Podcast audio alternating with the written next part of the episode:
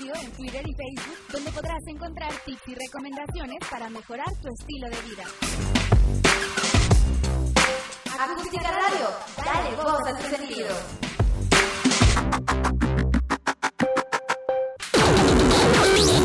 Las notas presentadas a continuación son responsabilidad de quien las presenta.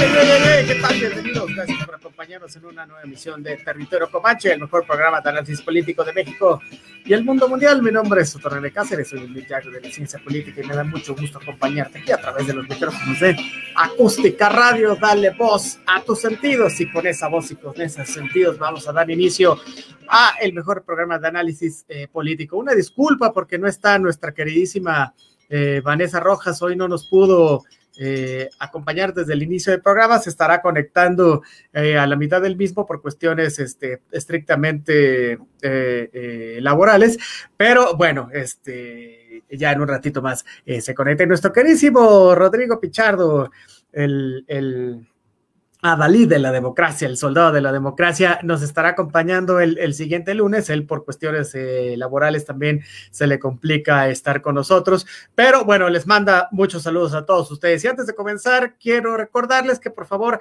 se metan a nuestras respectivas redes sociales, que son eh, Territorio Comanche, para que nos regalen un like, este, comenten, nos, eh, compartan el programa y además revisen todas las, las, cosas que tenemos, porque hay, hay muy, muy buen contenido dentro del territorio Comanche. Eh, continuamente estamos subiendo noticias de todo tipo, estamos manteniendo una cobertura constante acerca de lo que significa el COVID.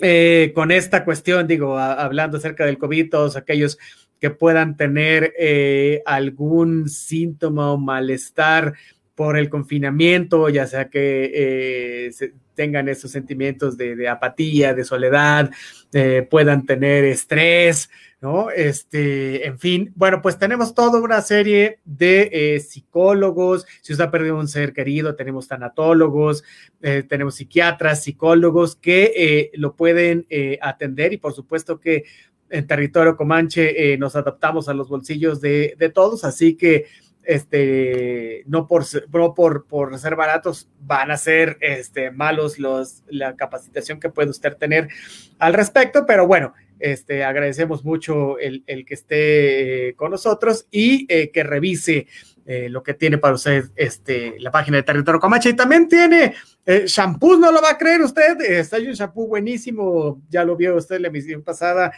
eh, con el pelazo nuestra queridísima Vanessa, que al rato no nos va a presumir, pero bueno, Macrisa Shampoo, que es eh, eh, patrocinadora de Territorio Comanche, hace favor también de, estar ahí. Bueno, un shampoo increíble, así que bueno, si usted lo puede adquirir, por favor, hágalo. Y también se visita materiales para la construcción, ahí también en territorio Comanche, así que hay de todo. Y bueno, por si esto fuera poco, también si eh, usted se encuentra en una situación donde diga, bueno, la, escalada de inseguridad se viene eh, durísima. Bueno, también tenemos a los mejores expertos y especialistas en eh, seguridad personal, ¿no? Métase, hay un montón de videos, revíselo y si eh, considera que, es lo que usted está buscando en cuanto a una defensa urbana real, eh, chéquelo y le, eh, lo, contactamos con los especialistas. Bueno, una vez que hemos hecho todos los anuncios correspondientes a Territorio Comecha, también denle un like, por favor, este, a la página de Acústica Radio, que es a través de donde este, estamos transmitiendo totalmente en vivo para eh, todos ustedes. Y bueno, sin más por el momento, vamos dando inicio a este programa. ¿Y qué les parece si nos vamos con las rapiditas de Comanche? Fíjense que hoy, hoy podemos comentar un par de cosas, ¿no? El asunto es que este, por ahí, por ahí se anda diciendo que eh, personal del área de inteligencia del, del gabinete de, seguridad del, del, gobierno federal, ¿no? Hay, ha habido eh, un distanciamiento, o más bien como una disputa, vamos a decir, como una lucha, ¿no? Dentro del, del cártel eh, de Sinaloa. Recordemos que de, una vez que capturaron al, Chapo Guzmán, el cártel de Sinaloa se quedó como en dos bandos, ¿no? Los, los hijos del Chapo Guzmán, que, a la sazón se le conoce como los Chapitos, y este, el Mayo eh, Zambada. Bueno, y, estaban operando, como han operado toda la vida, eh, juntos. Bueno, parece ser que ahora ya hay eh, un distanciamiento este, eh, real entre los chapitos, los dos hijos de, de, del Chapo este, Guzmán,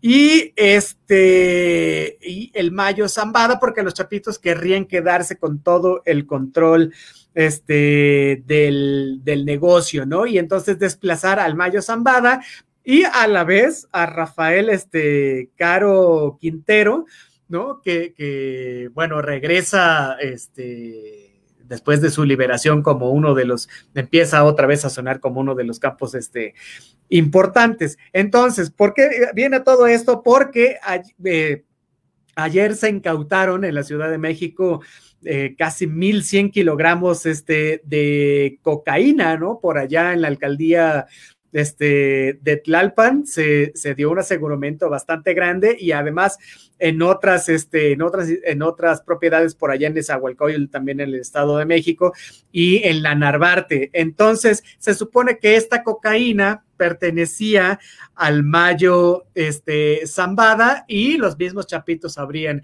dado este, el aviso de, de, de, de, dónde se guardaban para su incautación y así restarle este poderío económico. ¿Será? ¿Quién sabe? Ya lo veremos. Un cambio generacional estaría este, muy interesante. Pero vamos a la siguiente.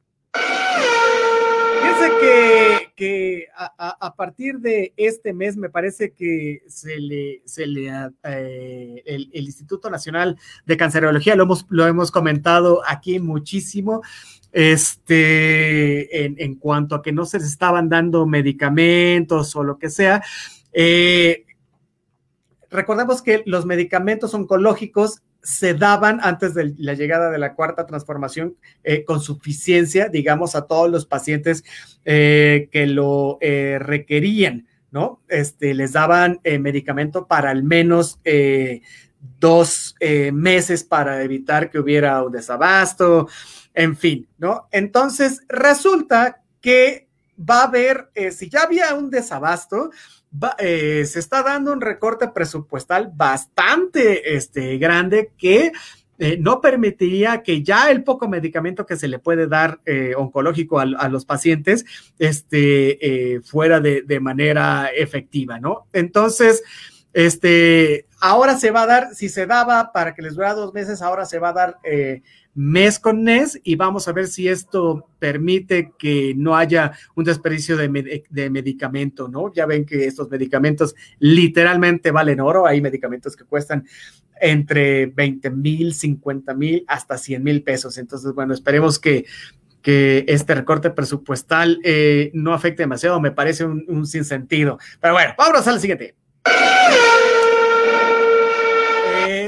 El estado de Tamaulipas, digo, hablando ya un poco de, de, de, de narcotráfico, eh, ha sido muy golpeado por este mal, pero a últimas eh, hay una empresa que se llama eh, Deloitte y Deloitte crea indicadores para ver el nivel de inversión que se puede dar en estados de la República Mexicana. Y a este parecer, Tamaulipas se está posicionando como la segunda mejor entidad del país para hacer negocios, este, según lo, los indicadores que, que esta consultoría eh, da, ¿no? Esto significa que ha pasado de, de, a, de 14 eh, posiciones en un año, es decir, ha avanzado bastante con todos los problemas de inseguridad eh, relacionados con el narcotráfico que puede este, tener, ¿no? Entonces, eh, estos indicadores es, es, son básicamente cuatro, ¿no? O sea, es gobierno electrónico, resolución de conflictos, mejoras regulatorias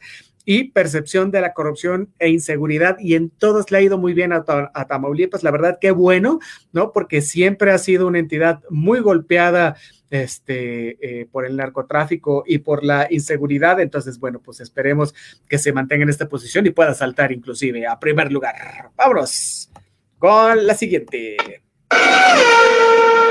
Bien, este hay, una, cuestión muy interesante que, ha surgido en los últimos días y que tiene que ver con esto eh, del COVID y que es que las personas en situación de calle o los homeless, como se les conoce en los Estados Unidos, no han tenido o no han sufrido de contagio de este COVID-19, ¿no? O sea, y se están haciendo estudios porque no hay, no hay estudios que, que, que, afirmen este, el por qué no se han contagiado. Lo que sí es que es que no ha habido casos de personas en situación de calles que desarrollen este, un contagio eh, en cuanto a esta eh, pandemia. Entonces, este, nos parece, eh, pues en realidad es bastante interesante. Ahora hay muchas teorías al respecto, ¿no? Sobre que si por la misma situación de calle han desarrollado mayores defensas, otros anticuerpos, este, en fin, ¿no? Pero bueno, el punto es que no se han hallado casos de, COVID-19 este, en este sector. Y además, bueno, e, el gobierno federal tampoco es que los tenga incluidos en alguna este, estrategia. Entonces, ya veremos si eh, los, eh, digamos, las investigaciones que se lleven a cabo en este grupo eh, vulnerable den alguna pista de por qué, porque sin duda sería este, una, una muy buena eh, investigación para saber si ellos, eh, si alguien más pudiera eh, replicar, ¿no? El por qué no, no, no se contagian y poderlo replicar en otros sectores de la población. Entonces, bueno, hasta ahí las rapiditas de Comacho para ir este, calentando el ambiente un poco en lo que llega nuestra queridísima Vanessa Rojas y vamos a pasar a algo más este, interesante que tiene que ver con eh, el, proceso electoral que tenemos en ciernes este, en nuestro país. Lo hemos estado platicando este, en, diferentes eh, medios, bueno, en diferentes emisiones, ¿no? Sobre eh, cómo se va a dar este proceso electoral donde se van a, eh, están en juego 15 gobernaturas y un montón de, de, puestos más, entre ellos diputaciones locales, diputaciones federales, este, alcaldías, presidencias municipales, regidurías, en fin, ¿no? Y esto es importante porque, este, estamos en medio, ¿no? De, la peor crisis este, económica de los últimos 90 eh, años, es decir, empresas de todos los, tamaños, este, han, han, quebrado, ¿no? Hay, un nivel de desempleo bastante grande, eh, se, preocupante, o sea, eh, en ese sentido las deudas se, incrementan, hay hambre, lo que decía al principio del programa, hay mucha ansiedad social, por eso es que ponemos a disposición aquí en, Territorio Comanche el mejor equipo de, psicólogos, terapeutas, en fin, tanatólogos, por si usted este, está sufriendo de esto. Bueno, hay preocupación por doquier, ¿no? O sea, el, nivel de muertes que, que se ha, eh, que se ha eh, producido a raíz del COVID-19 es este, este, es, gigantesco, somos el tercer país este, con el mayor número de, de muertes por ello, este, muchas familias, bueno, pues eh, están envueltas en el, en el luto, en el dolor, el no poder este, despedirse bien eh, de los familiares, no poder llevar a cabo este, ni, siquiera un proceso de entierro eh, digno, digamos, ¿no? En, en, el sentido este, propio de, nuestra cultura, ¿no? Este, en medio de todo esto hay, hay, hay contradicciones gubernamentales, ¿no? Hay, hay una desorganización de las autoridades, en fin, ¿no? Entonces, en todo esto, valga la pena decir todo esto, porque lo comentábamos la emisión pasada y, lo invito a que la revise, porque eh, decíamos que la oposición, aún con, todo y este, este, todo este esquema horrible del que estoy hablando, la oposición me parece que aún no entiende cómo competir contra Andrés Manuel López Obrador, ¿no? Y me parece que esta alianza PRI-PAN-PRD no, este, no va a ser eh, suficiente si no se ponen las pilas. Es decir, apenas van este, empezando este, las, las campañas y todavía falta un montón de cosas este, que ver, ¿no? Por ahí se está diciendo que hay toda una serie de, de, de videoescándalos preparados en contra del presidente de la República, eh, sus familiares y sus colaboradores este, más cercanos, ¿no? En ese sentido, no sabemos si van a ser más videos este, contra Pío, ¿no? Contra el hermano del, del presidente, o si es más información este, comprometedora contra, eh, contra Felipa, ya ven que era la la prima de Obrador que le rescindieron eh, varios contratos por esto mismo, ¿no? Entonces, este, no sabemos si, si, si van a salir más propiedades, ¿no? De, de aquellos este, que pertenecían eh, al PRI en, en, en, el sentido estricto a gente como Manuel Bartlett, ¿no? Que, que ahora eh, forman parte, pues, del, del, del gabinete. Y no sabemos si también en este periodo electoral van a a, salir eh, cifras, ¿no? Eh, de, las, cifras reales de fallecidos por COVID-19. Se ha dicho mucho que eh, podrían ser tres veces más los fallecidos, digamos, ¿no? Por, por este mal. Entonces, este, bueno, a esto súmele, ¿no? También la, que si la jornada de vacunación, que también está en ciernes, será este, un desastre eh, más, ¿no? Entonces, bueno, muchas preguntas eh, que responderse en este eh, periodo electoral y que podrían o no beneficiar este, a la oposición, ¿no? Entonces, bueno, mire, si, si, uno se asoma rapidísimamente, como le dijimos la emisión pasada, este, tantito a Twitter, hacemos ahí como una investigación de Twitter y, que, no le lleva a uno más este, de, de, cinco minutos. La verdad es que hay un sector social que está muy enojado, ¿no? Con el gobierno este, federal, ¿no? Hay mucha gente que dice, que esto de las vacunas este, es una farsa, que se prefiere el proyecto de dos bocas y el tren Maya que garantizarle la vida a los mexicanos, que es un irresponsable, que es un necio, que es un faccioso, que, que si vamos a acabar peor que Venezuela. Ya en una emisión pasada hablamos de por qué México no podría ser Venezuela, pero bueno, eso es lo que se dice este, en redes sociales. Ahora este famoso este apodo de, de López Gatel como el doctor muerte, ¿no? Haciendo referencia a, este, a los nazis, en fin, ¿no? Que si Morena es una necedad, que si estamos este, regresando en vez de avanzando, que, que, van a poner violadores en las gobernaturas, también hablamos de eso en la emisión pasada, le invito a que la revise porque es muy interesante, este, que, que, si, que si no hay unión ni continuidad con los demás gobiernos estatales, que hay una división y una polarización desde, desde de varios sectores, inclusive este, creada, ¿no? Por, por López Obrador, el mismo López Obrador,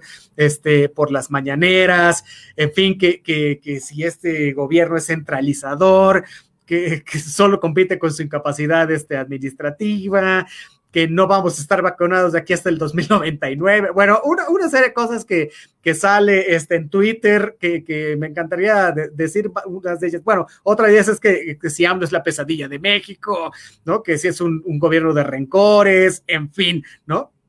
Ahora, el asunto es que a pesar de todo esto, ¿por qué si López Obrador es el más malo, como él diría, el más malo de Malolandia? podría tener éxito en las, en las elecciones intermedias y no así la alianza opositora, ¿no? Creada por el PRI, PAN y, el PRD. Entonces, habría un par de respuestas. Una, una que es la, eh, la más fácil es porque, podemos decir, porque es populista, ¿no? Tiene hipnotizado al pueblo. ¿No? Y, y, y, este, y bueno, le funciona bastante bien esto, ¿no? O sea, este, otros que, que porque las, las, las encuestas que, que, se hacen de la popularidad de López Obrador están cuchareadas, esto es decir, que, que eh, los encuestadores le ponen de, de, de, de, su bolsillo y le ponen de su ronco pecho para, para hacerlas eh, más grandes, ¿no? Para que tenga un nivel de, de aprobación más grande, en fin, ¿no?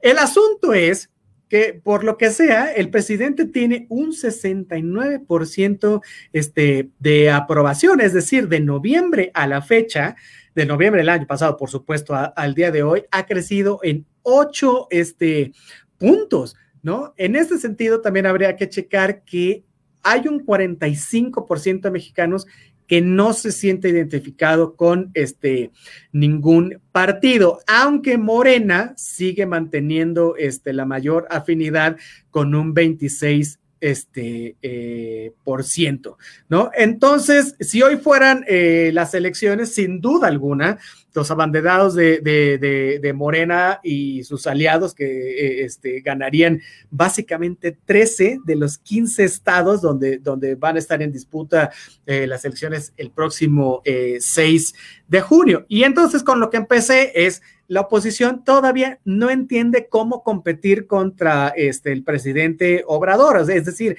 esta alianza me parece que no es, es este, suficiente. ¿Por qué? Porque eh, los spots que están sacando eh, eh, en realidad no nos llaman, no nos atrapan. Este, este discurso de que sí es un populista, es un peligro para México, no les está este, jalando, es decir, estas frases un poco, eh, no, es por denostarlos, pero estas frases baratas de, que es un dictador y ya no hay nada que hacer, tampoco les están este, resultando. Y la verdad es que me parece a mí que esta alianza no va a funcionar porque otra vez se agandallaron las candidaturas, es decir, eh, los, los, gobernadores y los líderes de, de, los tres partidos políticos se dividieron otra vez este, las posiciones. Por ejemplo, hoy se sabe que eh, Alejandro Moreno, el, dirigente del PRI, tiene un problemón encima porque les está dando eh, eh, las, las candidaturas plurinominales y, y, candidaturas para ser este, diputados a sobrinos, a amigos, este, a los de siempre y no a la militancia. Lo mismo está pasando con el PAN, que, este, por ejemplo, puso en segundo lugar de las listas plurinominales a Margarita Zavala, este, ahí está eh, Roberto Gil Suart, eh, Fernando Belaun Sarán, en fin, o sea, parece, eh, parece que no se entiende que se tiene que haber una renovación política este, al interior eh, de los partidos.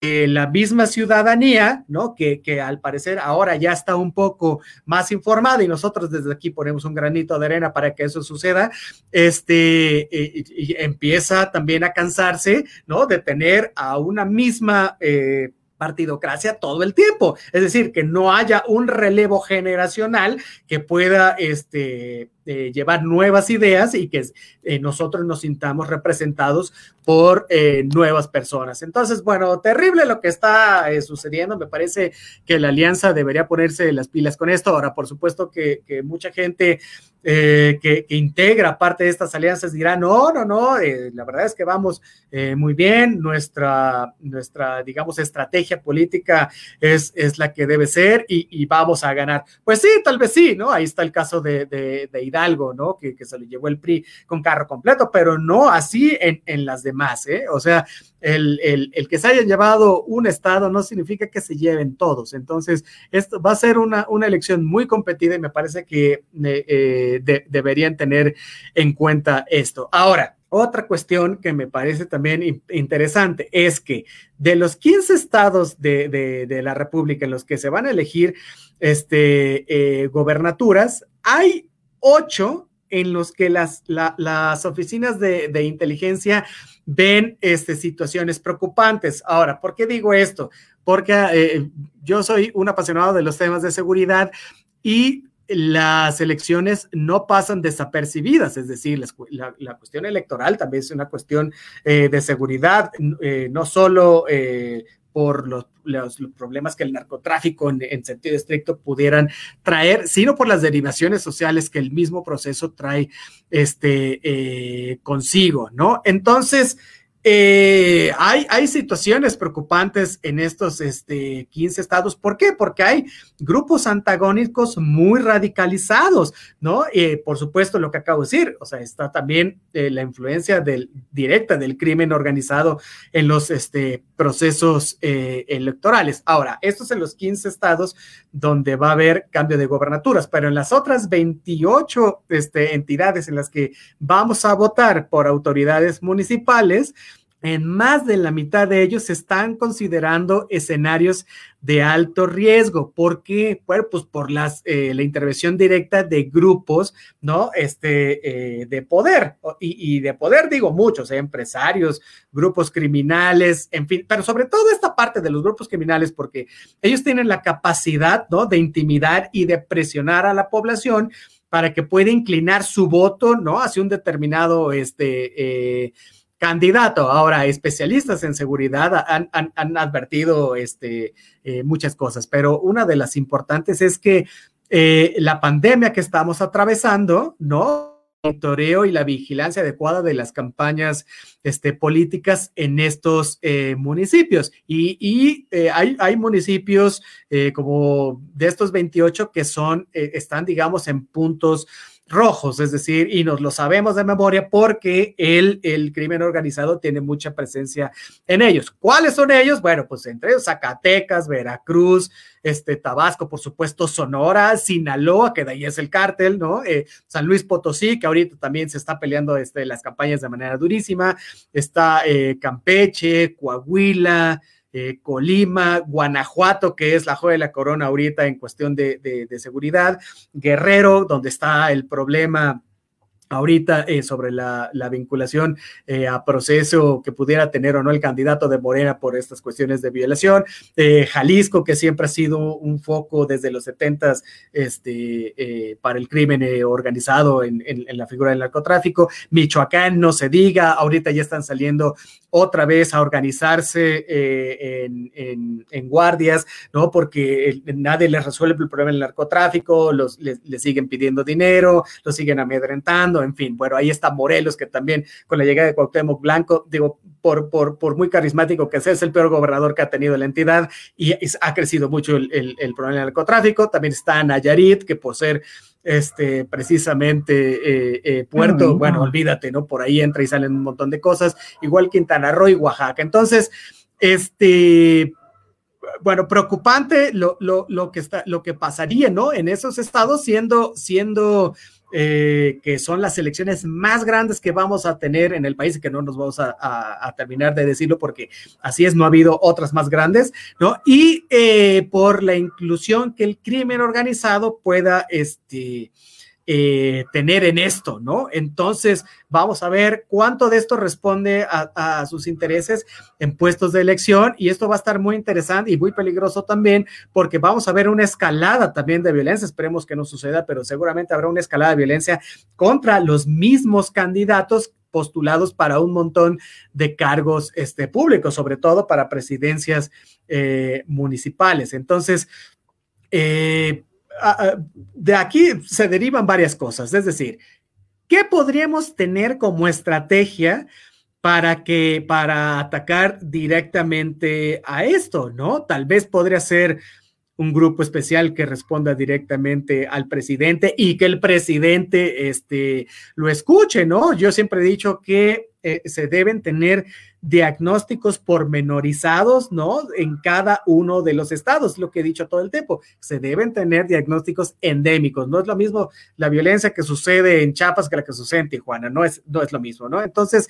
me parece que a partir de esto se deben de, revisar las amenazas este, y los riesgos de, de cada una de las entidades y los riesgos que pueden tener cada uno este, eh, de los eh, candidatos, ¿no? Para que no tengamos una escalada de violencia y de asesinatos como la hemos tenido en otras elecciones, pero esta por ser la, más grande, ¿no? Este, seguramente se podría eh, recrudecer este, un poco más, ¿no? Entonces, tenemos, básicamente quedan cuatro meses, tres meses y cachito para el, el proceso este, electoral y veremos si esto que estoy eh, comentando eh, tiende ¿no? A, incrementarse ¿no? en cuanto a la violencia sobre, sobre las elecciones, ¿no? que derive en una falta de, de gobernanza electoral, digamos, ¿no? por decirlo en términos muy académicos. Pero bueno, que pueda poner en jaque ¿no? las estructuras democráticas e institucionales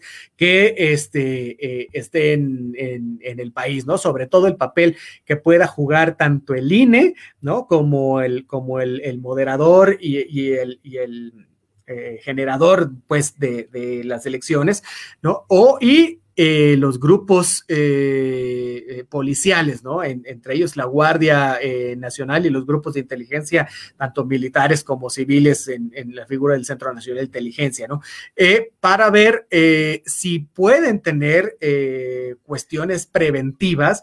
¿No? Que logren frenar, ¿no? Esta violencia, ¿no? Que pudiera generar este, el crimen organizado y que estén basadas precisamente en estos diagnósticos endémicos, ¿no? Que, deberían tener este, cada, cada estado, ¿no? Y que eh, por, increíble que parezca, eh, difícilmente se han llevado este, a cabo en nuestro país. Entonces, bueno, hasta ahí la cuestión esta de las elecciones, sin duda le vamos a estar dando eh, seguimiento desde todos los ángulos, ¿no? Insisto, desde, desde la cuestión meramente electoral, de, la composición, de cómo se están organizando para llevar a cabo este, las elecciones, cómo se van a conformar las mesas, ya se sorteó eh, el INE, ya acaba de sortear las letras que le eh, de quienes serían eh, los, los, representantes de casilla, le tocó la letra A, entonces, bueno, seguramente ya les estarán hablando a, varios ciudadanos,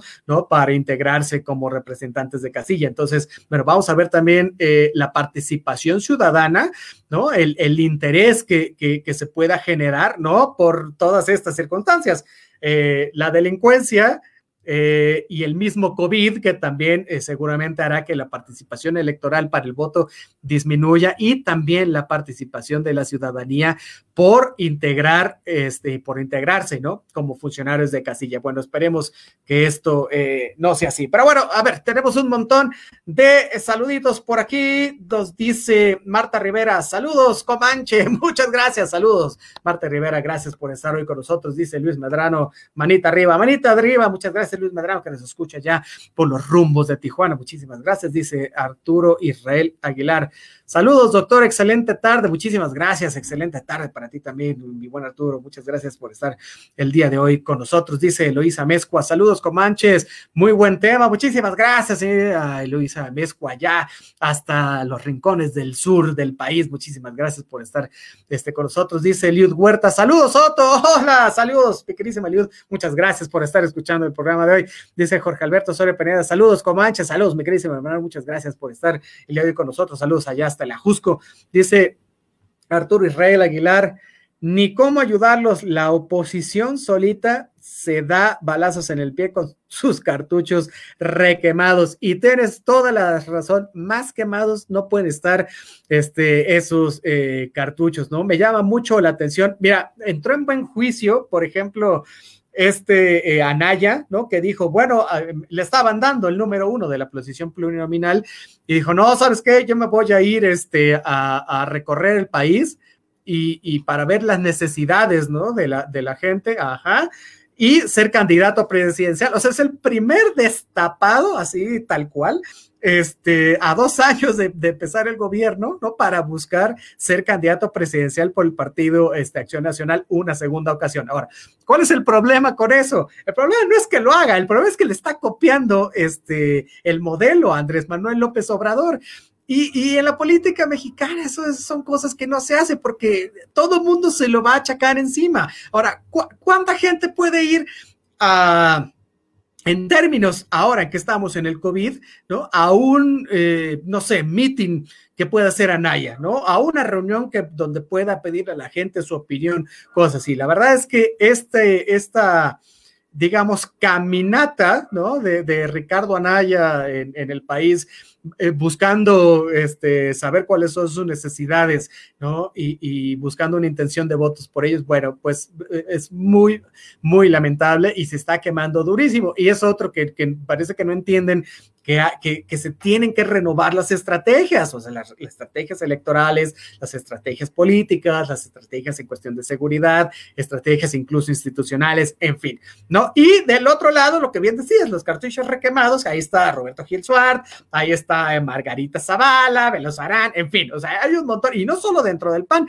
dentro del PRI también, olvídate, ¿no? Y dentro del PRD, entonces, eh, la gente no va a votar por ellos. ¿Y qué te va a quedar? Lo terrible en este país es que votamos por el menos malo. No votamos por el mejor, votamos por el menos malo, porque no tenemos nosotros la, eh, la, calidad, ¿no? Este, ¿no? La oportunidad, más que la calidad, no tenemos la oportunidad de decidir quién quisiéramos que nos representara. ¿Por qué? Porque para eso está el sistema de partidos. Y el sistema de partidos, este, pues están los que los forman, no los que quisiéramos que estuvieran en ellos. Algo, a veces en los partidos hay gente muy, muy notable, muy loable, muy preparada, que por angas o mangas no llegan, ¿no? O sea, serán muy buenos, serán muy destacados, pero no les dan la oportunidad. Entonces estamos encerrados en un círculo terrible donde a mí me gustaría que fuera tal, pero como no es parte de un partido, este, no se puede. Ahora,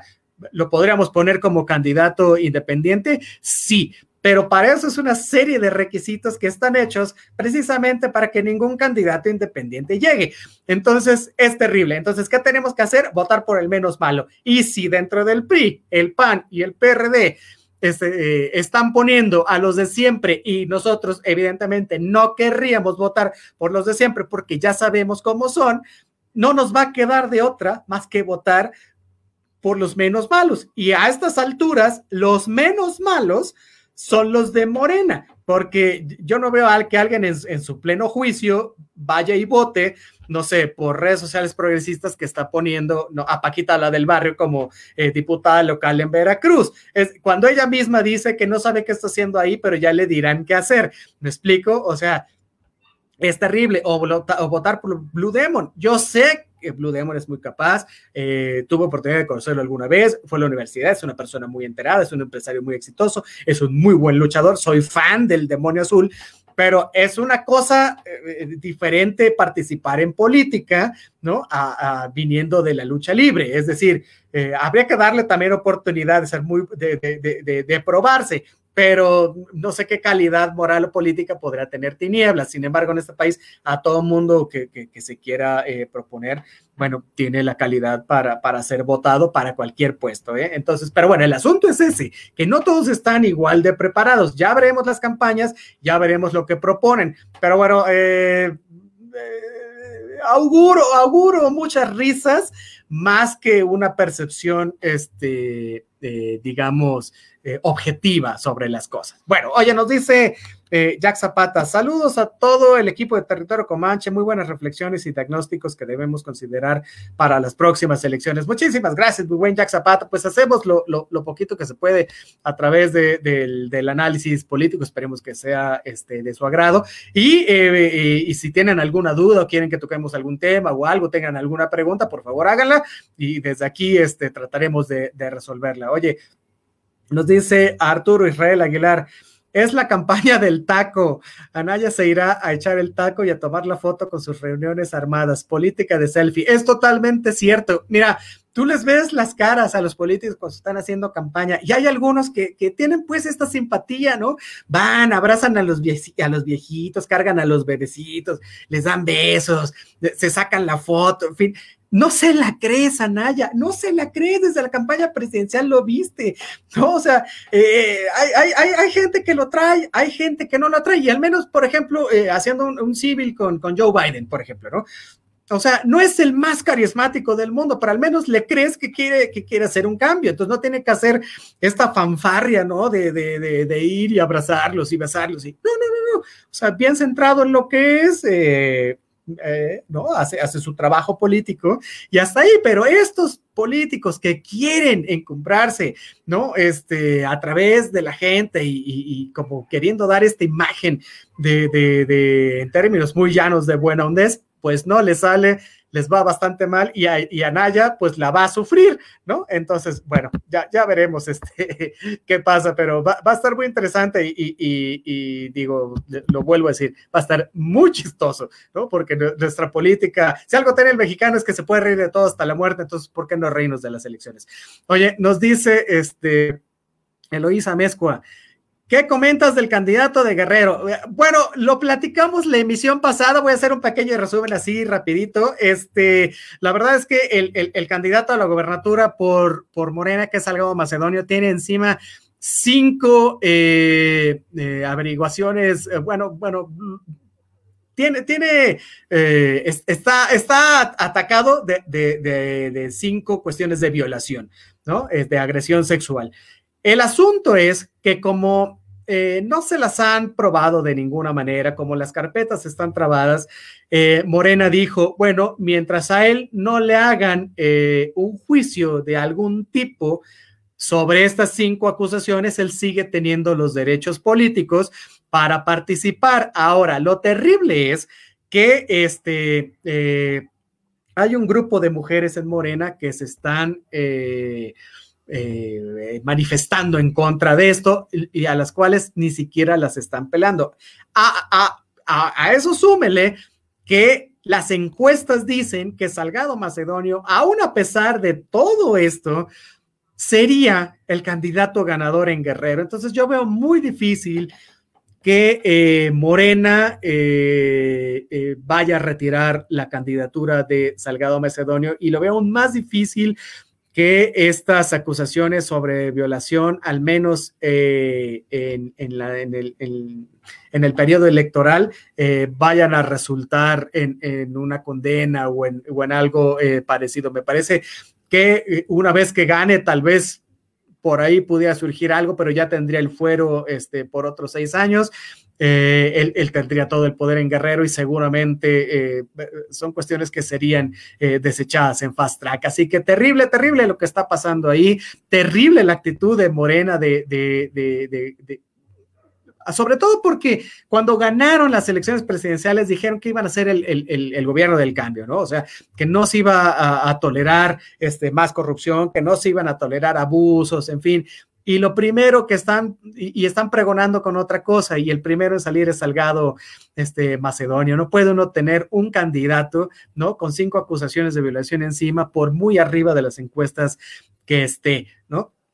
Entonces, eh, la alianza opositora, este es un buen caso en donde la alianza opositora PRI-PAN-PRD debería este, poner a trabajar toda la maquinaria, ¿no? Para obtener un candidato de unidad muy bien establecido, con un muy buen discurso, con muy buenas este, propuestas y además este, eh, tirándole durísimo a Salgado ¿no? Eh, en, el sentido de, llevar la justicia a buen término. Veremos si esto pasa. Seguramente algo así estarán este, planeando, aunque todavía no se deciden por un candidato y eso es lo terrible. Estamos a tres meses. Bueno, oye, nos dice Arturo Israel Aguilar, coincido contigo, doctor, la gente irá a votar por los menos malos. Pues es que lo terrible es que ha sido, así ha sido desde, desde siempre, desde que elecciones tienen nombre en este país.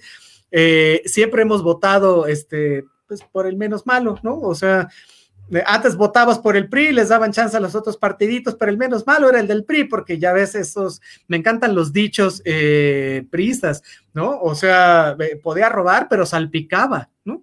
O sea, cuestiones de ese tipo. Y, lo terrible es que era cierto, ¿no? O sea, bueno, al final ahí estaba el puente, bueno, al final ahí estaba la puedes hacer, bueno, al final ahí estaban un par de cosas, ¿no? Entonces, pues eran los menos malos. Siempre se ha votado en este país por el menos malo. No tenemos, eh, desgraciadamente, eh, la capacidad de, pedir que sea alguien en particular, porque ningún partido está dispuesto a aventarse eso, porque evidentemente traería otra agenda, no traería una agenda partidista, va en contra de sus este, eh, intereses, en fin, ¿no? Bueno, pues ya veremos si, si se ponen las pilas, aunque en cuestión de candidaturas federales, PRI, y PRD, ya nos están diciendo que no, que van los de siempre, entonces, bueno pues tendremos que votar por otros. Y si los otros también son muy malos, no siempre nos queda el poder votar por las candidaturas independientes. Y esto va a estar muy, muy interesante. Habrá que ver quiénes se lanzan como independientes. Ahora tampoco serán tantos y tampoco serán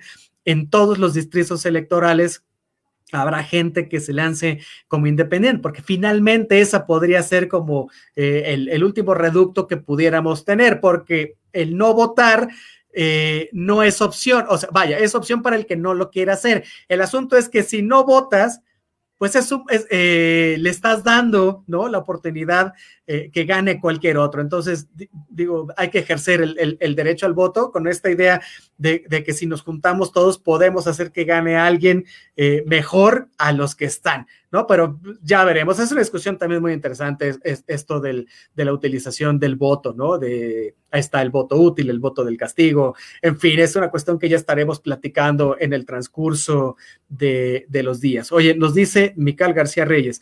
Y es muy difícil retirar el sistema de, de partidos políticos. Bueno, de bueno, sí, sí, es bastante difícil de entrada porque está marcado en la Constitución, ¿no? O sea, la misma constitución nos dice que, somos una república federal y que estamos representados a partir de los diferentes partidos políticos. Es decir, nuestra participación como eh, ciudadanos en política se da tanto a partir de, estar, de, integrarnos, ¿no? Eh, políticamente dentro de un partido, ¿no? O ser eh, candidato independiente. ¿no? Este, que esto tiene muy poquito, tiene como del 2000 este, para acá, ¿no? Entonces, eh, difícilmente un candidato independiente podría llegar, no sé, por ejemplo, a la, a la presidencia de la República, porque eh, los requisitos eh, serían, son, son casi que imposibles de llenar. Ya lo vimos con Margarita Zavala, ¿no? Que se tuvo que retirar de la contienda porque no, no, la, su campaña no no jaló, no tienen los mismos, este, digamos, er, como prebendas que les dan a los otros partidos en términos de financiamiento, de exposición en medios, en fin, ¿no? Entonces, eh, ¿es difícil? Sí, sí, sí es difícil. Y además, si no hubiera eh, partidos, lo, terrible es que si no hubiera partidos políticos, eh, sería también un caos, ¿no? Porque entonces tendríamos como mil gentes que se podrían postular para mil cosas y entonces el voto sería fraccionadísimo. Entonces, tampoco, tampoco es como la opción. Eh, finalmente, a nivel global, el, mejor sistema que, que, se ha encontrado hasta ahorita para ejercer eh, esta cuestión del voto eh, son los partidos este, políticos, porque finalmente tienen, los partidos tienen una ideología, tienen una estructura, este, tienen sus propias maneras de organizarse, eh, se les pide que, hagan, ya sea de buena o mala forma, pero se les pide este, que, hagan finalmente trabajo político con la ciudadanía, esto es que impriman revistas que hablen acerca de lo que están llevando a cabo, hagan análisis político, en fin, cuestiones académicas, ¿no? Que, hay, hay partidos que dan cursos, en fin, o sea, no es que esté mal el sistema de partidos políticos, sino que está mal quienes componen a los partidos eh, políticos, porque las mismas dirigencias tienen sus mismas agendas, tienen sus mismos intereses, eh, eh, y la gente luego me pregunta, pero ¿cómo son estos intereses? Bueno, hay, mucha gente de, muchos sectores en los partidos, es decir, habrá gente muy popular, por ejemplo, de, asambleas de barrios, ¿no? Ahí está el, Frente Popular Francisco Villa, este, habrá muchos empresarios en el caso del PAN, ¿no? Este, hay, hay gente de, grupos de antaño, como el Grupo Atlacomulco, dentro del PRI, la Confederación Nacional Obrera, e, este, en fin, ¿no? Entonces, todos ellos tienen intereses muy marcados que una vez que ocupan determinadas posiciones ayudan a sus gremios. Y entonces, si tú no eres parte de esos gremios, como lo somos todos nosotros, que somos ciudadanos de a pie, em, eh, ahí está eh, lo terrible, porque no estamos representados, ¿no? Es decir, tampoco nos, nos, preocupamos mucho por saber quiénes son nuestros diputados y aún sabiéndolo, irles a exigir cuentas es difícil ¿no? Muchas veces para ellos, aunque tengan muy buenas intenciones, ir en contra, ¿no? De las directrices que les marcan los mismos partidos. Entonces, no es que el sistema de partidos esté mal, sino es la gente, muchas veces, la mayoría de las ocasiones, es la gente que conforma este, a los partidos políticos y, en este país, bueno, lo hemos visto eh, durante décadas. Por ejemplo, voy a poner un, ejemplo de un, de un país, este, eh, primer mundista, eh, eh, Nueva Zelanda, ¿no? También tiene, tiene partidos políticos, eh, y, pero allá sí, sí hay una representación más real sobre los asuntos que tiene la gente. Por supuesto, son muchísimos menos este, habitantes, tienen otra ideología política, social, en fin, ¿no? O sea, no nos podemos comparar. Lo que sí podemos comparar es el sistema de partidos. Allá sí hay una representación, digamos, un poco más amplia que incluye al ciudadano y no tanto a los intereses, ¿no? Eh, partidistas eh, en cuanto a la gente que está en los partidos. Es decir, eh, no, no sé, digamos que no van solo sobre los intereses que pudiera tener determinado grupo, sino que sí incluyen a los ciudadanos. Entonces, este, bueno, estamos muy lejos de eso, ¿no? Así que, bueno, ya veremos cómo se da, pero sin duda va a estar este, muy interesante. Pero sí, que queda hasta ahí, que, que el, lo feo no es el sistema de partidos, sino la gente este, que los conforma. Oye, bueno, vamos eh, rápidamente. Eh, a otro tema que, me parece este, muy interesante. Iba a hablar acerca de unas cosas del COVID-19, pero ya no nos va a dar tiempo porque es muy amplio, pero juro que lo hablaremos este, el siguiente lunes. Pero este, eh, hay una cuestión aquí, más allá de las elecciones, más allá de las infecciones del COVID, bueno, que, tiene que ver prácticamente todo lo que estamos haciendo con el COVID, pero que es el regreso eh, a clases, sobre todo ahora que el 15 de febrero ya estará eh, tomando posesión la nueva secretaria de Educación Pública, la maestra Delfina, ¿no? Y eh, aún a pesar de esto, me parece que es un poco improbable, ¿no? Sobre todo en, la cuestión del COVID, que vaya a haber un regreso a clases este año en, en, septiembre, ¿no? Este, ya la, la, posibilidad parece eh, bastante este, remota. Y lo terrible es que ya, al menos en nuestro país, ya se, habrán cumplido básicamente cerca de dos años sin, sin, que los niños asistan este, a la escuela en México. Finalmente, eh, las universidades, bueno, ellos tienen su propia forma, eh, hay, hay, hay, como más espacio para hacer este, videollamadas, el sistema educativo es, diferente, el sistema eh, en, cuestión de educación superior es diferente, pero el sistema de educación básica sí está resistiendo este, bastante esto. Ahora, ¿Por qué digo que parece poco probable que en nuestro país no haya un regreso a clases este, en septiembre? Bueno, son varias razones. Miren, la primera es porque este, la, disponibilidad de entrada, la disponibilidad de vacunas, ¿no? A, todas luces es insuficiente y su aplicación ha sido bastante errática, por decirlo menos, y bastante este, ineficaz, ¿no? Entonces, esto a todas luces provoca que si, que si hay un, mal sistema este, de vacunación, ¿no? Eh, todo se atrase y entre ellos atrase que los niños, ¿no? Que no estén vacunados puedan volver a las aulas, ¿no? Este, para septiembre. Es decir, como estamos viendo, el plan de vacunación se va a ir retrasando mes con mes.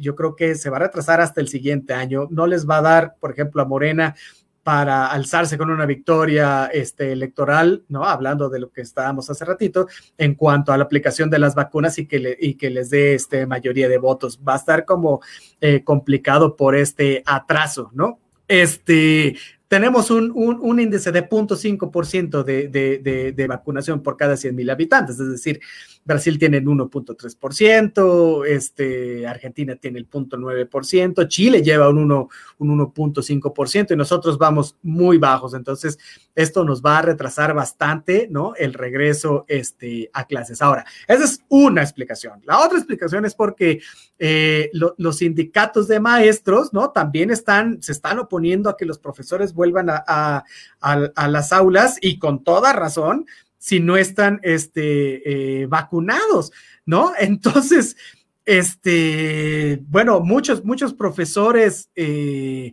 de, de, que, dan eh, este servicio, pues que, que, son profesores, son menores de 60 años. O uno podría pensar que son mayores, no, son menores. Entonces, eh, a, este, a este nivel de población en el cual me encuentro hasta yo, ¿no? Eh, se va a atrasar la vacunación y por tanto el, volvernos a reintegrar a nuestras eh, actividades de, de, manera este, normal, ¿no? Entonces, bueno, esto, esta, estas son dos cuestiones, fíjate, nada más dos de un montón que hay, pero con, estas dos ya podemos decir que no va a haber regreso a clases este, en septiembre. Ahora, hay mucha presión de los padres este, de familia, ¿no? De, de, de muchos académicos, de organismos nacionales, este, de organismos también este, internacionales. Pero bueno, lo, lo que es muy seguro es que no va a haber regreso y que el costo va a ser este, eh, durísimo, ¿no? En términos este, eh, académicos y sociales. Ahora, ¿por qué? La educación en nuestro país es, bueno, no solo en nuestro país, la educación es, es una experiencia social en todo el mundo, es, es, decir, va mucho más allá de la comprensión analítica que podamos tener este, en las aulas, es decir, ¿qué aprendemos en un aula, no? además de, de, las cuestiones básicas, ¿no? Bueno, aprendemos a, respetar, a respetar reglas de comportamiento, ¿no? O sea, de entrada, que, que, que nos lleven a, a, tener una buena este, convivencia, nos, nos enseña a tener empatía este, por los demás, ¿no? Nos enseña a dialogar, nos enseña discutir y nos enseña algo muy importante que es a tolerar las diferencias. Y entonces todo este aprendizaje ocurre dentro de los este, salones de clase. Y aquí, se, y, y, esto permite, pues, este, digamos, uh, la interacción, ¿no? De, de, de, los maestros, este, con los estudiantes y de los estudiantes entre sí. Entonces, este, bueno, pues esto se está a todas luces, eh, se está perdiendo, ¿no? Ahora, muchas escuelas, muchos niños reciben ahí mismo, ¿no? Este, eh, alimentos, por ejemplo, ¿no? O tienen, eh, se vuelven un espacio también protegido de, la violencia que pueda existir tanto en las calles como, como en el hogar. Y esos este, espacios se han este, perdido, es decir, eh, las experiencias de, de, de, de, no asistir a, las clases, bueno, se ven en esto, ¿no? Han sido, sido este, muy variadas. Por ejemplo, muchos estudiantes, eh, digo los menos, pero muchos estudiantes tienen acceso a Internet, ¿no? Que no es el grueso de la población. Nosotros, porque vivimos en ciudades, tenemos un acceso, digamos, más amplio a esto. Sin embargo, la verdad es que muchos estudiantes este, ven muy limitado su acceso este, eh, al Internet, ¿no? A tener un espacio de, trabajo eh, este, en casa, ¿no? O sea, eh, hay mucha gente que no puede compensar el, el, no estar en un salón de clases. Es decir, muchas veces las casas eh, no tienen espacios apropiados, no sé, hay, hay, hay gente que, que, comparte la sala con, con, con, el comedor con la cocina, en fin, que no son espacios apropiados para estudiar o para aprender, ¿no? Aunque ahora con la pandemia se ha tenido que llevar a cabo este, así, ¿no? Y esto también dificulta el, el, nivel de aprendizaje, es decir, todos aquellos que no tienen internet tienen que recurrir este, a la televisión. Y también esto es un espacio inadecuado, porque en el caso de que sea solo un hijo, bueno, puede decir, ok, bueno, él, él tiene espacio, pero si son dos, tres o más, o nada más tienes un televisor, o nada más tienes un radio, o en muchas ocasiones no tienes ni lo uno ni lo otro, bueno, pues es terrible, ¿no? Esta parte de compartir, ¿no? Espacios y horarios se ha vuelto eh, muy complicado y a eso échale también que muchos de los padres no pueden seguir el ritmo eh, de aprendizaje de los hijos, es decir, de, proveerles, ¿no? De herramientas o de ayudarlos, ¿no? En el, en el desempeño eh, de sus tareas. Entonces, se pierde, ¿no? Como este, digamos, proceso educativo, ¿no? Entonces, es, esto es to, todo esto, la derivación de, no ir a la escuela está creando un problema o, puede crear un problema social y educativo ya lo está creando, pero puede crear un problema social bastante más grande del que eh, ya tenemos, ¿no? Entonces, bueno, no solo aquí en México ha pasado, en toda América Latina las clases, eh, digo, han sido este, eh, suspendidas. Llevamos ya 11 meses así y van a seguir suspendidas, ¿no? En los meses eh, por venir. Ahora, ningún estado de la República está en verde. Eso quiere decir que ningún estado de la República puede volver mandar este, a los niños a clases este, presenciales. Ahora, otra vez, haciendo un símil con, con, Europa, por ejemplo, ¿no? Se vio que, eh, por ejemplo, eh, Francia era el país que, que, había hecho estas cuestiones de que los niños fueran de manera escalonada a, las aulas, ¿no? Unos días iban unos, unos días iban otros, en fin, y, no resultó este, lo, lo, más conveniente tampoco en términos, ¿no? De, de atención este, eh, académica, ¿no? Entonces, eh, se está previendo más o menos ¿no? Este, que alrededor de eh, 24 eh, millones este, de estudiantes eh, a nivel mundial, lo cual es terrible, no regresen nunca más a las aulas, ¿no? Y esto es bastante preocupante. Habría que checar cuánto eh, nivel también de, estudiantes en nuestro país pudieran no regresar este, a las aulas, no solo por, por estas cuestiones de las vacunas, sino eh, por la imposibilidad después, ¿no? De tener que conseguir un empleo, de, tener que apoyar en casa, eh, de que los mismos padres no los no puedan este, tener los recursos para que vayan a la escuela, en fin, entonces cómo va a ser el, aprendizaje y la escuela en el año, eh, en, este año 2021. Va a ser igual que el 2020, la verdad. Eh, no lo sabemos. A, mí me parece que se está poniendo eh, peor aún. No, no me gusta ser ave de mal agüero, pero eso es lo que vamos a estar viendo en los próximos este, meses, ¿no? Me parece que las escuelas en este caso deberían ser una prioridad, ¿no? En, en esta eh, pandemia, por supuesto, después de, de, los, de los establecimientos este, de salud y de distribución de alimentos, es decir, pero es una cuestión fundamental, ¿no? Entonces, bueno, así las cosas este, en nuestro país en la cuestión de educación y así las cosas también a nivel este, mundial. Oye, nos dice Vanessa Rojas, no volver a las aulas a menos que no haya garantías. Es correcto, mi queridísima Vane, ya llegó muy tarde este, al programa, pero el siguiente lunes aquí va a estar con nosotros este, en territorio Comanche. Y sí, sí, la verdad es que eh, no sabemos cuáles pueden ser este, las garantías. La garantía es que la gente esté eh, vacunada, ¿no? Y, los niños también, y, haya la seguridad de poder estar este, otra vez eh, de regreso en las clases. Bueno, ya veremos este, qué sucede con el paso del tiempo. De cualquier forma, aquí lo estaremos este, eh, revisando, ¿no? Y, y, lo estaremos informando. Bueno, pues muchísimas gracias por haber estado el día de hoy este, con nosotros aquí a través de los micrófonos de Acústica Radio. Dale voz a tus sentidos. Ya nos vamos. Este, las recomendaciones para este fin de semana, bueno, yo recomiendo que vea esta serie que se llama Bridgerton. Está buenísima, ya la había dicho Vanessa, me puse a verla, está increíble. Véala este fin de semana, pásese la bomba este, viendo Bridgerton y nos vemos el siguiente lunes aquí a través de los micrófonos de Acústica Radio. Métase en nuestras redes sociales. Eh, a mí me encuentra como Torrene Cáceres en todas las redes sociales. Ahí tengo videos de todo tipo. Búsquelos, eh, critíquelos y nos vemos aquí el siguiente lunes. Muchísimas gracias a Donay Martínez, el bad hombre de la radio, por este, haber hecho posible la eh, producción de este programa. Muchísimas gracias. Nos vemos el siguiente lunes.